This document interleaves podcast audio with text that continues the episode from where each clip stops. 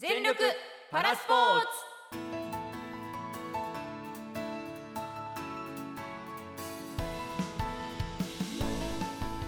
こんにちは。最近車椅子カーリングにハマっているパラスポーツマガジン副編集長の野島博です。こんにちは。日本一パラを語れる女子アナの久下舞子です。ようやく人体損傷治りました。おめでとう。ありがとうございますこの番組はパラスポーツの魅力と楽しみ方や障害を持ちながらさまざまな活動をする人障害者を支援する人を応援するポッドキャストです。さあ野島さん今回もゲストうん。お招きしていますので、はい。早速お呼びしたいと思います、株式会社 e パラ代表取締役の加藤大樹さんです。よろしくお願いします。願いします。よろしくお願いします。イーパラ代表の加藤です。本日楽しみに来ました。お願いします。お願いします。加藤さんは夏らしいこと始めましたか？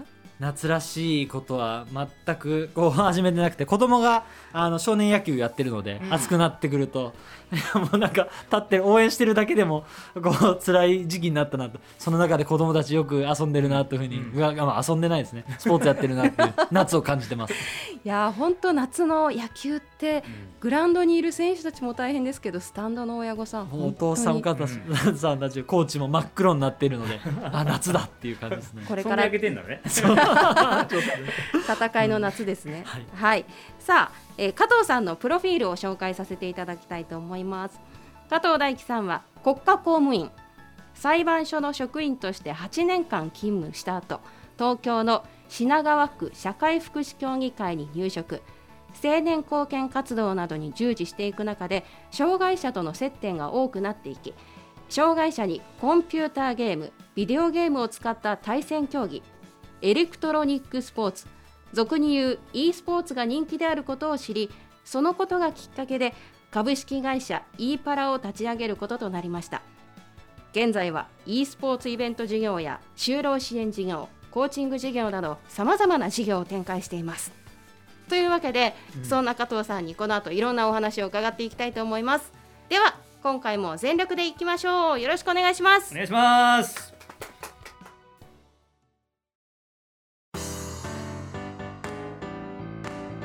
のそこが知りたい。イエーイ。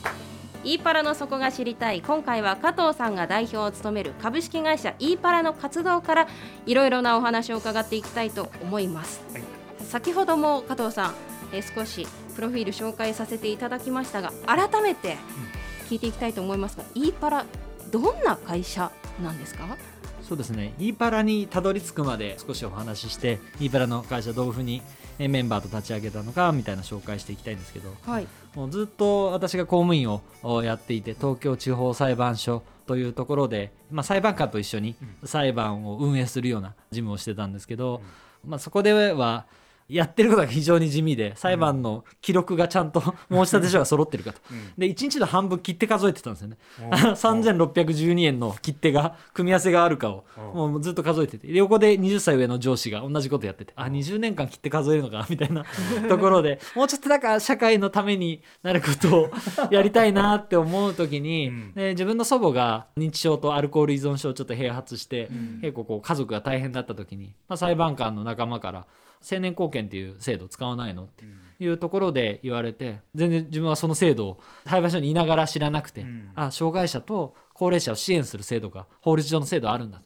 で自分も知らないぐらいだからちょっとこう世に広める活動をしようというところで、まあ、家族の応援も、まあ、あのもらえたので外に飛び出て福祉の現場に行ったというところ。でその中でいろんなこう広報活動のことをやって落語会やったりエンディングノートセミナーやったり親泣きアートセミナーやったりみたいな。でなんかもっと広がりが持つところで、まあ、障害者の人人高齢者の人、結構ゲームやってて、e スポーツっていう言葉も流行ってるからちょっとやってみようかなって軽い気持ちで それ自分もゲーム好きだしっていう思ってやり始めたら意外に当たってしまって、で青年貢献の話のために企業に行ってもいやそっちは興味ないから今日ゲ e スポーツの話だけしてって言われることもあって ああれ？みたいな。だからちょ、まあ、分けた方が分かりやすいかなと。あの NPO の方で福祉の活動の方は NPO の理事として、うん。えー青年貢献やるし、うん。で株式会社の方では、イーパラの方では、e スポーツを通じた障害者の就労支援をするというところで、ちょっと目的はちゃんとごとに分けた活動、で重なり合うところはああるんですけど、うん。一応こうイーパラという会社は e スポーツを高齢者障害者の人やってそこから次の活躍の場をみんなと一緒に探すというところを活動しているというところになります。素敵ですね。ちょっと長くなって いろいろ変遷があったんですけど。野島さんゲームやります？えーとですね、遡ると、はい。インベーダーゲームをインベ中ーダーって学生の頃何にしてたかなぐらいですね。インベーダーって何ですか？インベーダーというこの、ね、宇宙人が攻めてくるんですよね。そう。だんだん。でそれを弾撃ってこう地球をも守るっていう、なんでどのぐらい昔昔は喫茶店に行くとテーブルがゲームになってて100円売りでゲームをする。昔のゲームってことですか？今日いろいろ聞こうね。そうですね。新しい分野ですね。そうそうそう。えそれが高齢者障害者にゲームが人気なんですか？そうなんですよ。あの、まあ、高齢者だと、うん。あのまあ、人口自体は少ないと思うんですけど海外が結構そういう高齢者が e スポーツを楽しまれてるっていうニュースがあって、シルバースナイパーズっていうスウェーデンの平均年齢70歳以上のチームがあってそこで e スポーツのチームジャケットを着たおじいちゃんおばあちゃんがあ練習をしてるみたいな記事を見ていやこれはかっこいいなっていうもうシルバーのもう白髪の人たちがすごいこうコンピューターに向かってやるっていうのを記事を見てで日本でも同じことができると思って150人ぐらいのおじいちゃんおばあちゃんに声かけたんですよ。でそしたら同じ反応でうん。野島さんとあのインベーダー以来やったことないから 嫌だと。であの人の撃ち合いうん。殺し合いのゲームはちょっともうそれは嫌だっていうところでうんうんこう誰も乗ってくれなくてうん。5人ぐらい見つかるかなと思ったんですけど1人も見つからなかったんですよ。でそこでこうそうですねあの障害者あの方はゲームやっててうん。普通にもういろんなゲーム楽しまれてたんでうん。じゃあそっちにちょっと移して、うん。青年貢献はねあの高齢者も障害者の方も両方ターゲットだったの。で、うん。で障害者 e スポーツでやっとやってみようかなと思った時にやっとこう参加者の人がいっぱいこう集まってくれたみたいな感じですね。えその障害者はいろんな障害の方がいるんですか？そうですね。身体の方も、うん。知的の方うんも精神の障害の方もいろんな手帳をお持ちの方診断を持ってる方が私たちのコミュニティに参加してくれてます。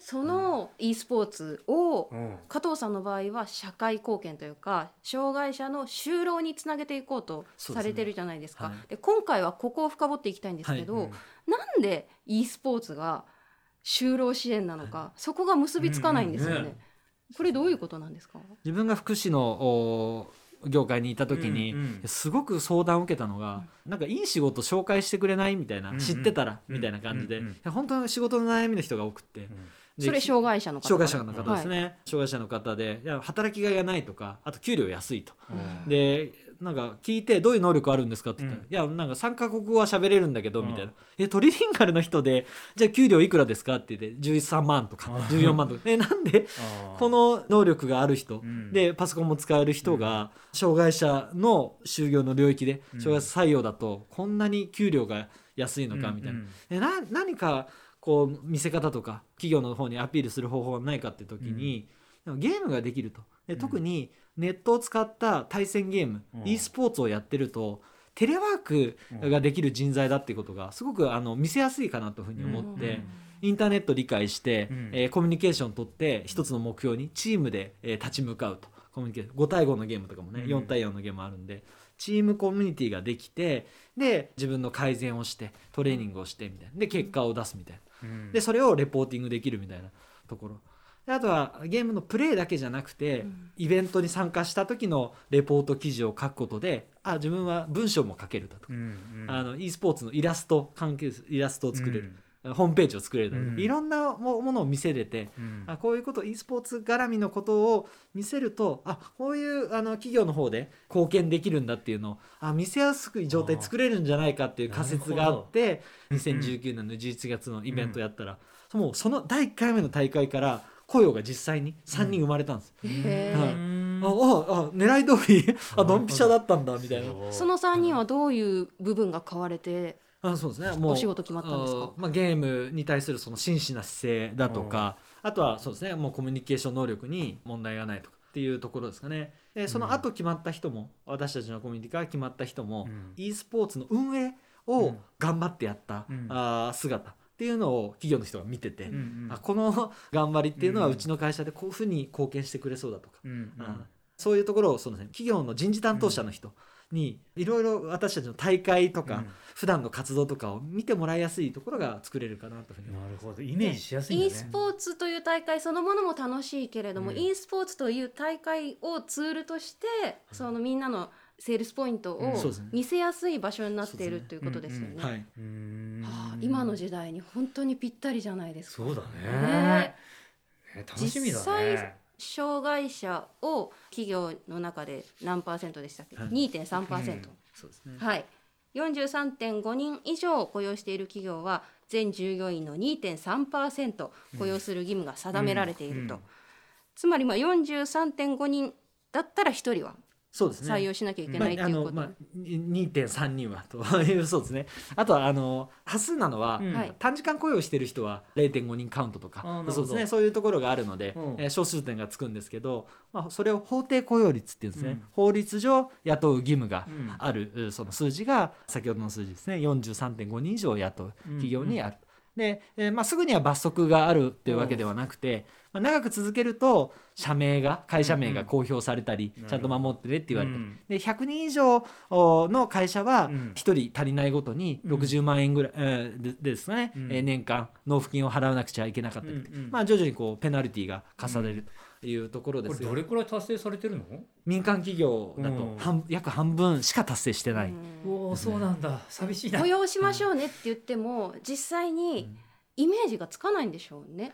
こうえかばうわけじゃないですよ。そうですね。イメージがつかない企業って実は少なくて、うん。もう実際怒られてるんですね。ハローワークとかからうん。雇ってくださいね。と、はいはい。従業員こうですねって言われて。うん。分かってるんだけど、うん。もう受け入れ体制がないとか、うん。もうそれにまあ人事のコストをかけられないとか、だからわ分かってない企業もちろんあるんですけど、うん。多くの達成してない企業は分かってるけど、うん。もう、うん、ちょっとうちでは受け入れないみたいろいろ不な安なんだろうね。そうですね、うん。うんなかなかどういう仕事を渡したらいいかっていうのもうん。国も民間企業も手探りでそうなんっていうだ。見本となる国がまだまだまだなんだね。はいそうですね。資格とかうん。精神とか知的の人がどういうふうに現場で活躍していけるのかっていうのも、私まだあんまり実際わかんないですけど、どうですか、手帳の種類によって、はい。えーその状況は違うっていうのはもうおあのおっしゃる通りなんですけど、うん。やはり身体障害の方、まあ、車椅子の方って、うん。実は引く手あまたなんですよね。もう雇わおいおい。おいそう。もう雇わなくちゃいけないところ そのコミュニケーション能力うがん。そうですね。まあたまあ多分大丈夫だろうとうん。思ってる。であのパソコンとかも打ち込めれば、はい。い、ろいろこう渡せる仕事もあるっていうところで。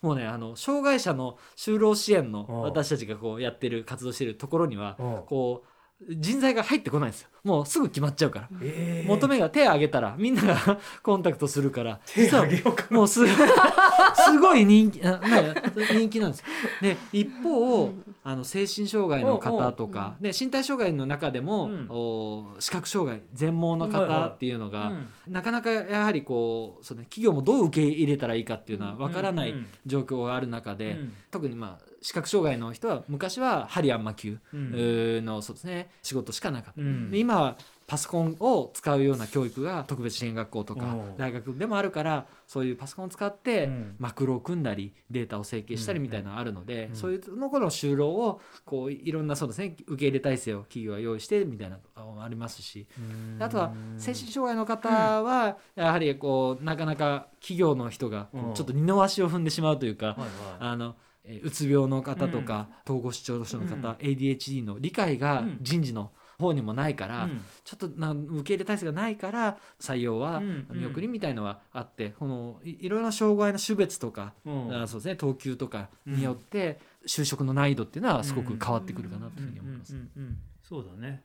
やっぱり知るですね。はい。そうだね知るだはい。ねうん。特に、まあ、我々世代より上の人たちですかね、うん接点がなかった人多いと思うんですよ。でね。の学校でも例えば私が通ってた小学校でも、うん。ひまわり学級っていう特別学級があって、うんうんあの自閉症の子とかダウン症の子とかいたんですけど教室が別すぎてうん。喋る機会もなかったから、あの障害のある人と初めて喋ったの25歳です、ね、ええ そういうことじゃないですかでも。いや。わかんないっていう。実は、はい。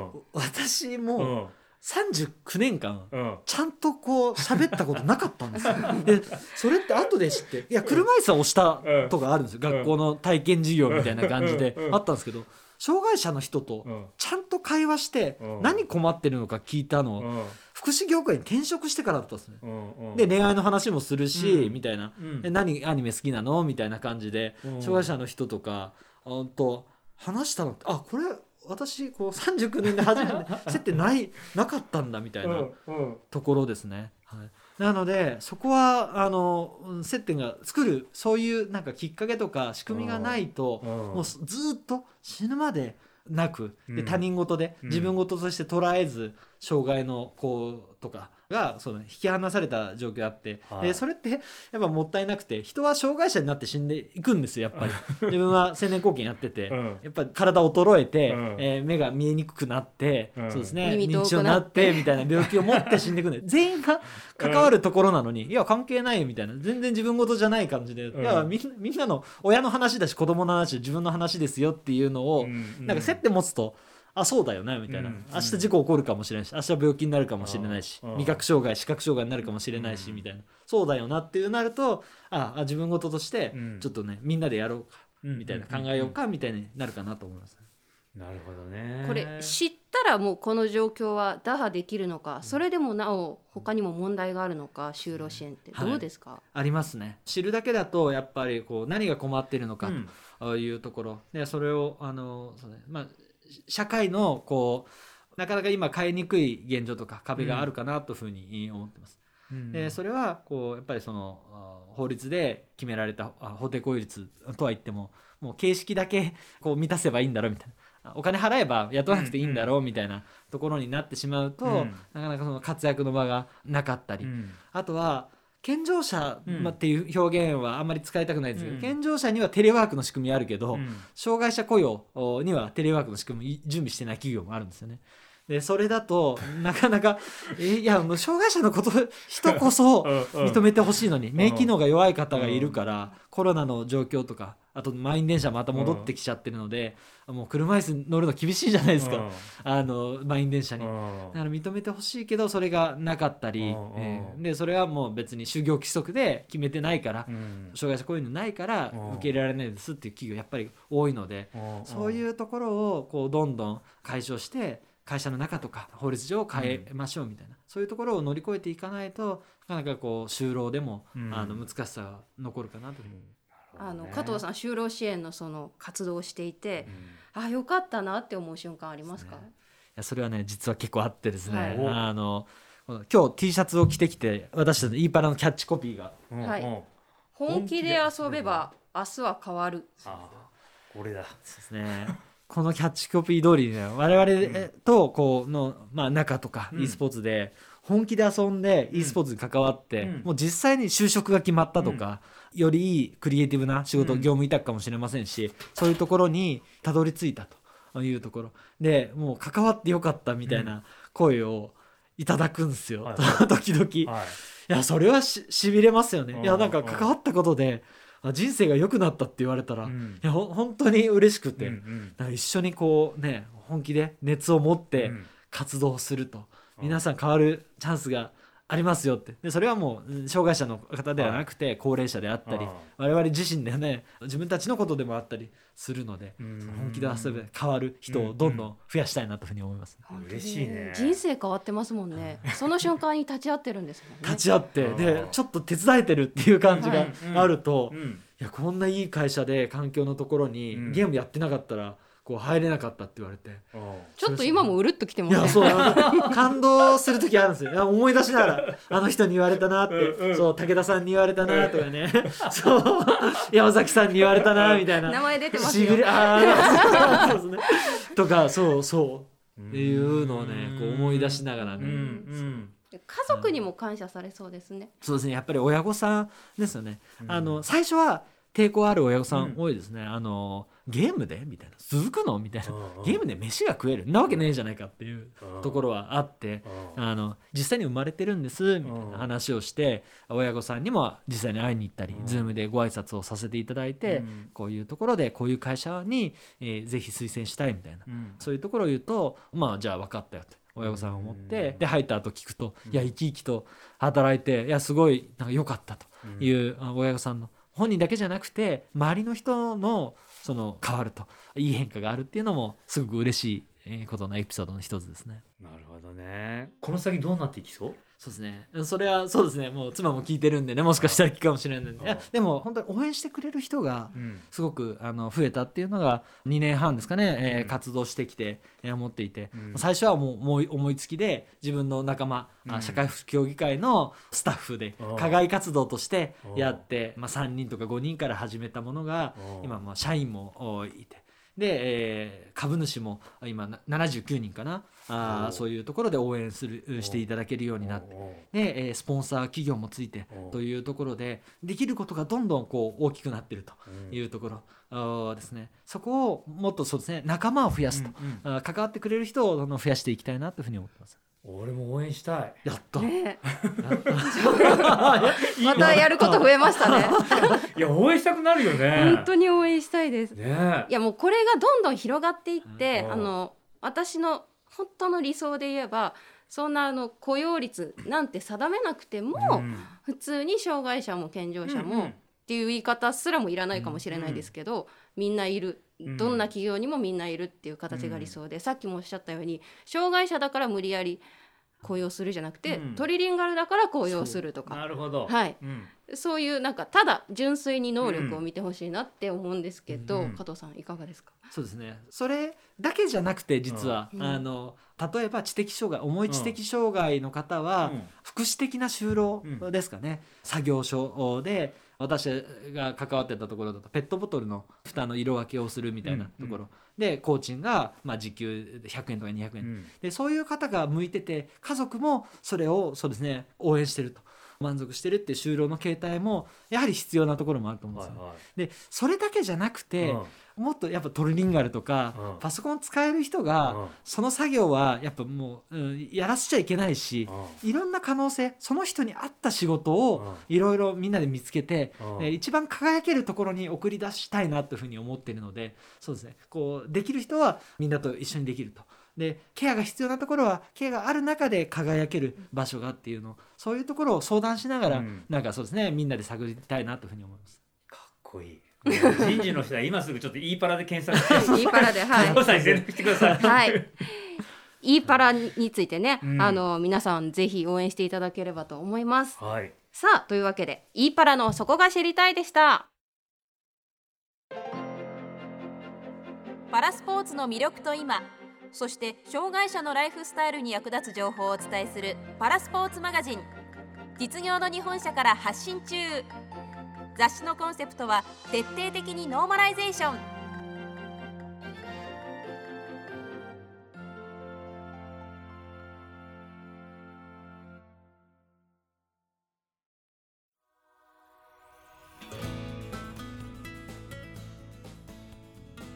さてそろそろお別れの時間です。番組ではツイッターで情報を発信しておりますので全力パラスポーツで検索してみてください。番組の感想などはハッシュタグ全力パラをつけてぜひツイートしてください。番組へのお便りやゲストの方への疑問質問は番組の概要欄もしくは番組ツイッターの固定ツイートにお便りフォームの URL がありますのでそちらからどしどしお寄せくださいさあ加藤さんから最後にお知らせがありますねはい、先日「イーパラカーニバル」という,、うん。うーゲームのお祭り文化祭をやったんですけど、はい。そこで全盲の人たちの格闘ゲームのイベントだとか車椅子ユーザーのサッカーのねゲームイベントだとかうん。そういうところがあったので YouTube ライブでそちらはアーカイブで、えー配信を見ることができますので、はい。ぜひ検索していただいて「イーパラカーニバルの」ゲームのイベントお配信を見ていただければというふうに思ってます。はい。はいさあ次回も加藤さんにいろいろなお話を伺っていきたいと思うんですが次回はですね、うんうん。皆さんも興味が尽きないでありましょう。障害者の e スポーツについてうん。いろいろお話を聞いていきたいと思います、楽しみにしていてください、はい。それではまた次回お会いしましょう。お相手はくげまいこと野島ひろしと株式会社イーパラ代表の加藤大輝でした。イエイ